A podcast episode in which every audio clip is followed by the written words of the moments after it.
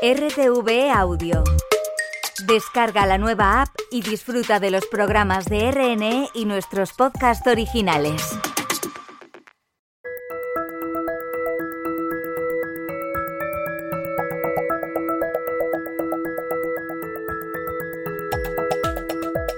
La entrevista de Radio 5.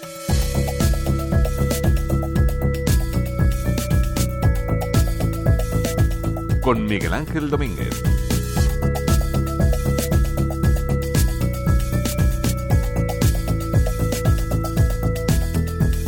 Un saludo, ¿qué tal? ¿Cómo les va? No sé si podría calificarse al profesor Francisco Sosa Wagner como escritor, eh, escritor compulsivo. Lo cierto y verdad es que en los últimos años su vida bien podría escribirse a, golpe o al paso de títulos firmados por él y no solo textos universitarios especializados en, en, lo suyo. Don Francisco, les recuerdo que es jurista, es catedrático de Derecho Administrativo en la Universidad de León. Él mismo dice que sus publicaciones, y abro comillas, atienden aspectos jurídicos pero también históricos, narrativos y de ensayo. Bueno, trabajos, en este caso formato novela, que le han merecido el prestigioso premio Miguel Delibes o el Café Bretón. Verán, lo último en lo que ha estado inmerso y que ya ha visto la luz en el mercado editorial. Bohemios que hablan alemán. No sé si es una de sus creaciones más personales, pero desde luego que yo diría que sí es de las más particulares, de las más, bueno, personales. Él me lo va a decir en un instante. Se lo ha editado en todo caso Funambulista. Profesor Sosa Wagner, el, el León, un servidor en Madrid. Desde la capital de España. Buenas tardes, profesor Sosa Wagner. ¿Qué tal? Buenas tardes. ¿Cómo está? Bohemios. Me alegro mucho de saludar. Igualmente, igualmente. Bohemios que hablan alemán. Que hablaban. Oh, perdón, que hablaban. Que hablaban, eh, que hablaban alemán. Correcto, sí. en pasado. Y discúlpeme Exacto. la, Sí, sí, la, no, no. la, incorrección. ¿De lo más personal que ha escrito hasta la fecha, profesor, o, o, o me he pasado de frenado? ¿O no, calificaría sí, precisamente sí, así su último sí, trabajo? Sí, bueno, es una cosa muy personal, sí, porque está muy trabajada al hilo de mis, bueno, de mis frecuentes viajes por, los, por, por Múnich y por, y por Austria, por Viena sobre todo, eh, y surge la idea de este libro, ¿no? Eh, y porque el libro se llama efectivamente Bohemios que hablaban alemán y el subtítulo es La Bohemia de principios del siglo XX entre Múnich y Viena. Uh -huh. Este que es hablaban, el- efectivamente, desde, hablaban, desde, que hablaban. desde la posición bohemia, efectivamente. Claro, porque esto, de, esto de los bohemios, eh, esto de los bohemios tiene su época también. Tiene su época que Sí. ahora podemos contar, tiene su Claro. época que va pues de finales del siglo XIX hasta la guerra, primera guerra mundial y luego va desapareciendo hasta que esta figura del bohemio, digamos, caracterizado tal como aparece en estos momentos históricos, bueno, pues ya desaparece aparecen otros, porque siempre hay bohemios en la sociedad, siempre hay personas heterodoxas que cuentan las cosas y que hacen cosas que no hace el común de los mortales, ¿no? Pero estos que yo trato, pues tuvieron una época determinada, ¿no? Entre Correcto. finales del 19 A principios, de, del 20, principios del 20. Con un- yo- Claro. eh, Dios me libre de reventar el, el contenido estricto del, del- de su último libro, aunque efectivamente hemos dado una idea general del asunto, y con un protagonista general como hilo conductor del, del asunto. No sé si lo voy a pronunciar eh, bien, profesor Sosa Wagner. Volker Schulz. Sí, ¿Lo he dicho Volker bien? Schulze, sí. Volker, bueno, porque Volker, la V, la Volker V en, alemán, Schulze. en alemán es, es- Por cierto, habla usted alemán, lo digo por lo de Sosa Wagner.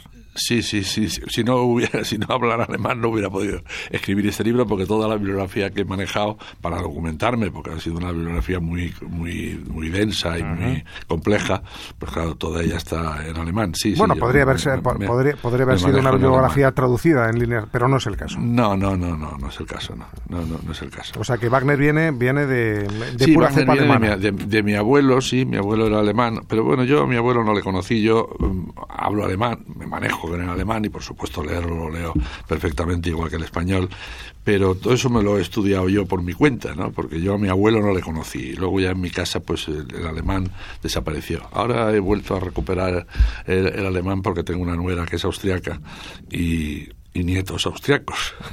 Con su acento correspondiente, por tanto. claro, claro, ¿Eh? claro, exacto. Porque sí. los austriacos tienen su acento. Bueno, Sí, ¿quién es este sí, señor? Volker Schulz. Bueno, Volker Schulze es el. Vamos a ver, yo este, este libro podía haber, eh, haberlo hecho en forma de un ensayo, ¿no? Un ensayo sobre la literatura, la creación literaria, la creación artística en general, pintores, músicos, etcétera, y en, en formato de ensayo, ¿no?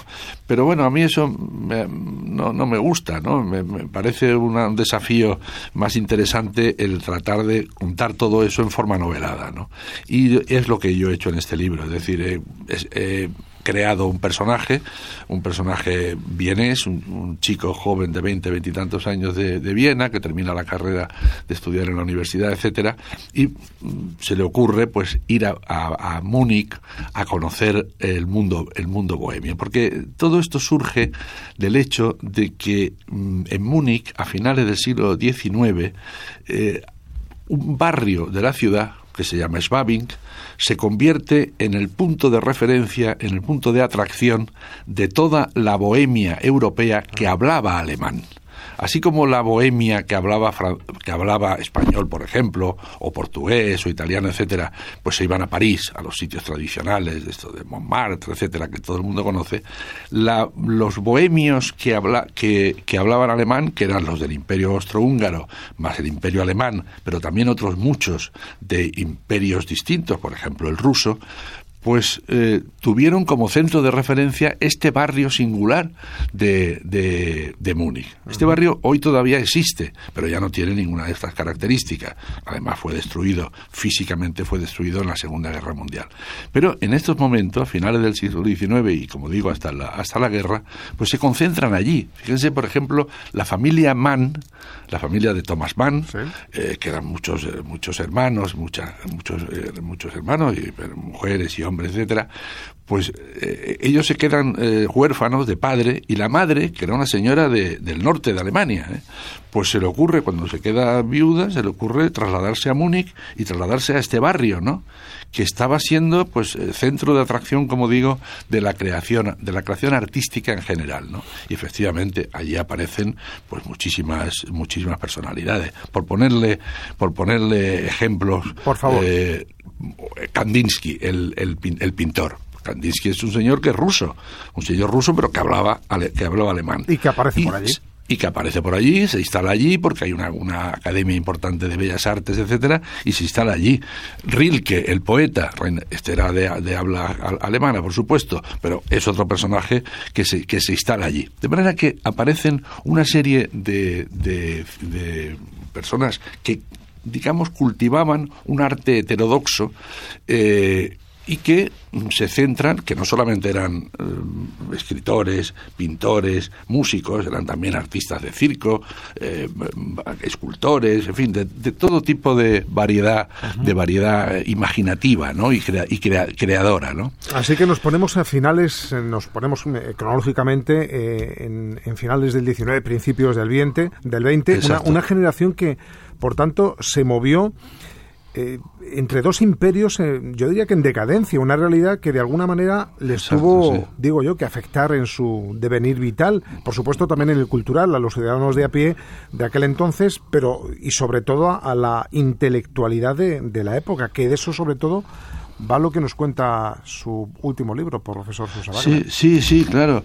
Efectivamente, esto se, esto se produce así, es decir, que nos, se puede ver a la, a la hora de, leer la novela, y yo lo advertí así, a la hora de documentarme sobre para escribir la novela, como eh, estos, muchos de estos intelectuales, que eran, eran pensadores, eran poetas, escritores, etcétera, bueno, ellos cultivan una determinada heterodoxia, pero al mismo tiempo se advierte cómo se va colando en todo ello, se va colando el pensamiento totalitario, el pensamiento antisemita, que luego, que luego crea el nazismo y es un poco la semilla del nazismo. Esto también se ve aquí. Es decir, aquí se ven cosas, en esta novela se ven cosas muy variadas, ¿no? Muy variadas desde el punto de vista de la creación artística, la creación eh, literaria, etcétera. Pero también cómo se va creando una semilla que es lo que luego da lugar al nazismo y al totalitarismo germánico, el totalitarismo alemán, ¿no? Y, bueno, eh, y por tanto estamos ante una, una generación de personas que están viviendo, la, como usted dice, la, la, la muerte y la caída de las monarquías, de las monarquías y de los imperios y el nacimiento de otro mundo. Eh, tenga en cuenta que cuando esta gente, todo este movimiento de bohemios empieza a declinar, cuando es, bueno, es el año 1918-19, cuando, imagínese, cae el imperio, el imperio austrohúngaro, el, la Gran Guerra, Primera Guerra Mundial. Primera, primera Guerra Mundial. Fíjese que en, en Múnich, en Múnich gobernaban una familia como, bueno, primero como, como grandes electores y luego como reyes, desde Napoleón como reyes, la familia Wittelsbach, pero que venía de la noche de los tiempos, venía del siglo IX del siglo IX. ¿eh? Y eso, esa familia de los Wittelsbach se desploma, el imperio creado por esa familia se desploma en 1918-19, tienen que desaparecer de allí, se, se, se proclama la República Además, en el caso de Múnich se proclama una república que iba a ser una república comunista eh, y que, claro, era hay que tener en cuenta que el 17 se ha producido la revolución comunista en, en, Rusia y las potencias occidentales no querían ni oír hablar de la, contaminación de la revolución comunista en otros países. Y por eso la revolución comunista que se desencadena en una ciudad como Múnich, no en todo el resto de Baviera, pero sí en la ciudad de Múnich, pues es aplastada por las fuerzas prusianas del norte de Alemania, pero no las fuerzas prusianas conservadoras, eran los socialistas que mandaban en Prusia, en, Berlín, los que mandan los caballos y los militares allí a aplastar la, la revolución. ¿no? Bueno, para que vea cómo... y en Viena ocurre igual, porque mm, de la misma manera que digo que este barrio, Schwabing, se convierte en el epicentro de esta intelectualidad heterodoxa, el, libro se completa con lo que está, con lo que está ocurriendo exactamente igual en Viena. Pero en Viena no es eh, un barrio, sino que son los cafés de Viena. Los cafés de Viena, esos cafés tan populares, que en fin, que todo el mundo que haya visitado Viena, pues ha, se ha tomado un café o un trozo de tarta en uno de esos cafés. Esos cafés eran también... La, la, Sacher, fundamentalmente. claro, claro, exacto. Esos cafés eran el epicentro también de este movimiento de artistas donde pues aparecen claro personajes muy importantes como el propio Klimt por ejemplo Kokoska Alma Mahler Franz Werfel y, que tanto aporta a la cultura centroeuropea no en particular y al viejo continente en general Exacto, exacto. Hay una, hay un personaje en mi, en mi novela, un personaje, es un personaje real. En mi novela el 70% de los personajes son, son reales y eso está contado en una nota al final para aclarar bien al lector. Son reales. Eh, como he dicho, poetas, pintores, etcétera, y luego hay un 30% de personajes que están inventados por mí para dar una trama novelesca al asunto, ¿no? pero entre los personajes reales se encuentra una señora que se llama Francisca zu Esta señora era una, fíjese, a finales del siglo XIX, una mujer que era condesa condesa nada menos, del norte de Alemania.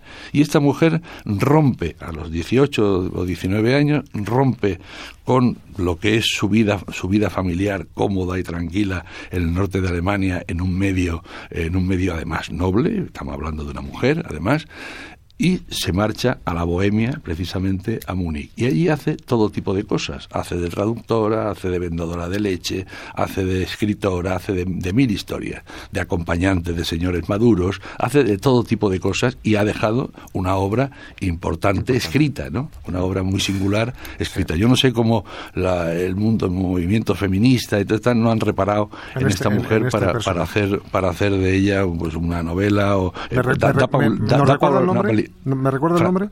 Franziska zu Reventlow. Es un nombre muy raro alemán. Eh, el zu es, es, es una preposición que remite a su condición de, noble. Ella era una, era una, condesa. Pero ya digo, ella rompe con todo ese mundo.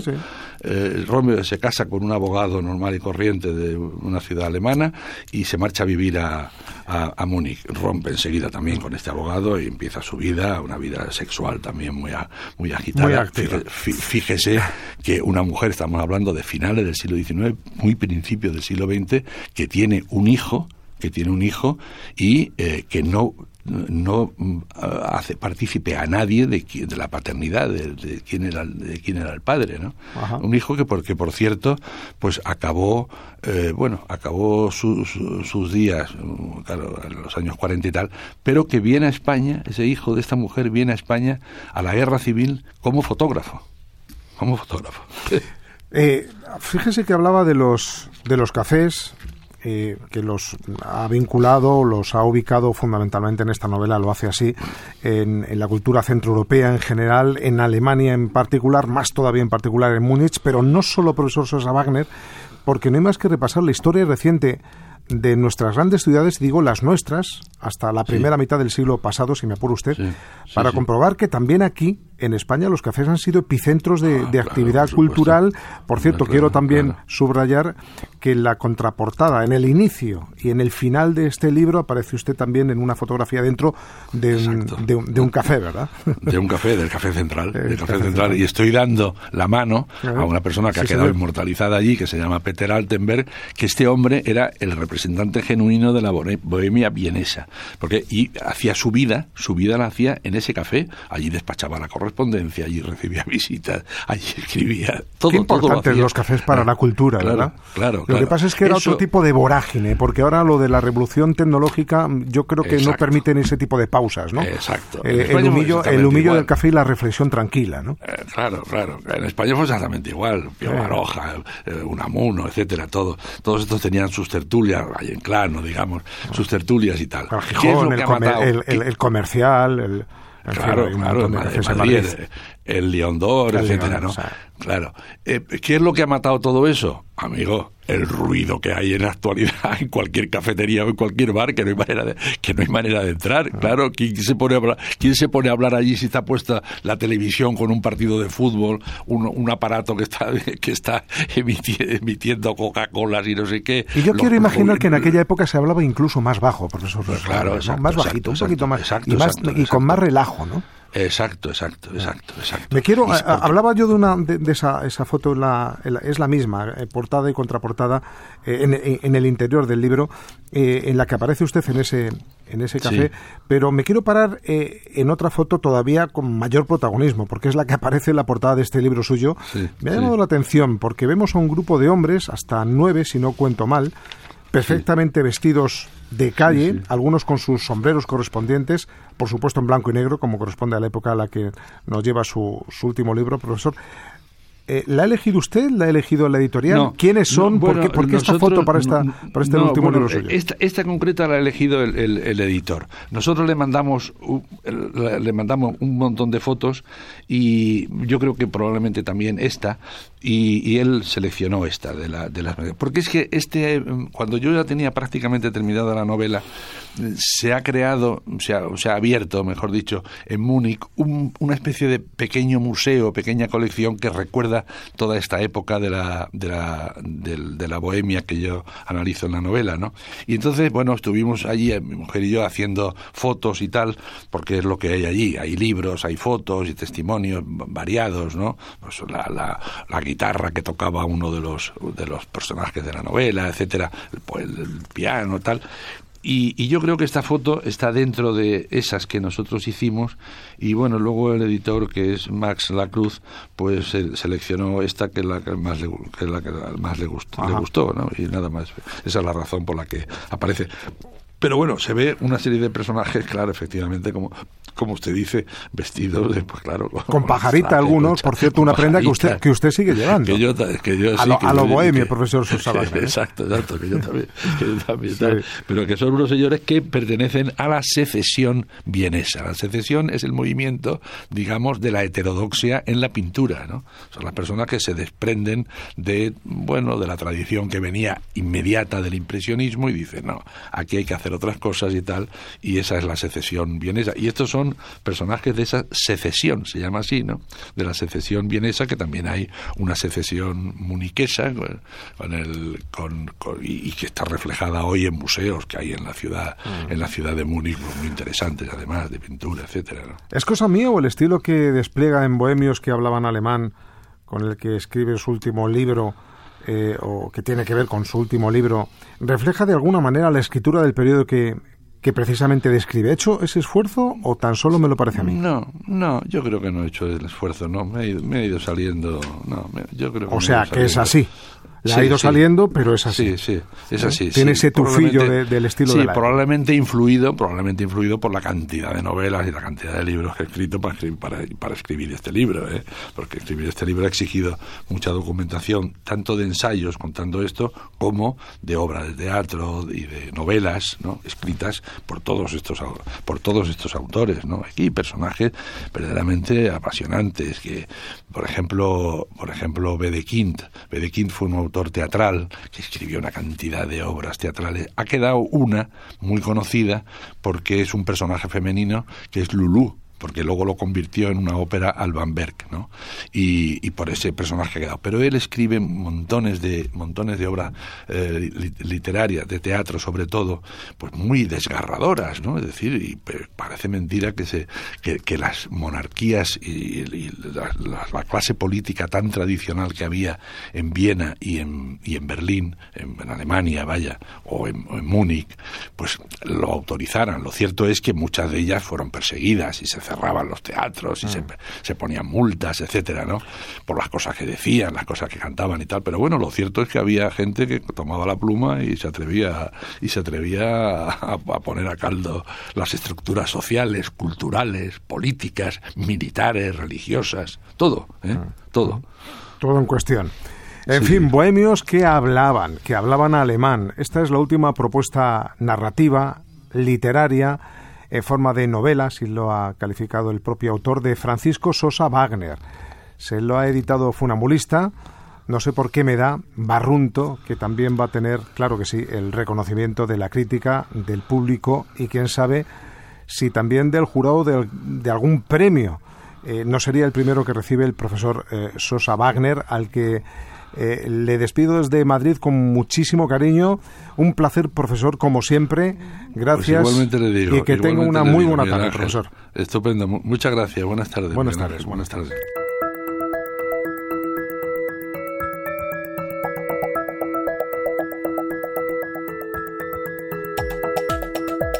La entrevista de Radio 5.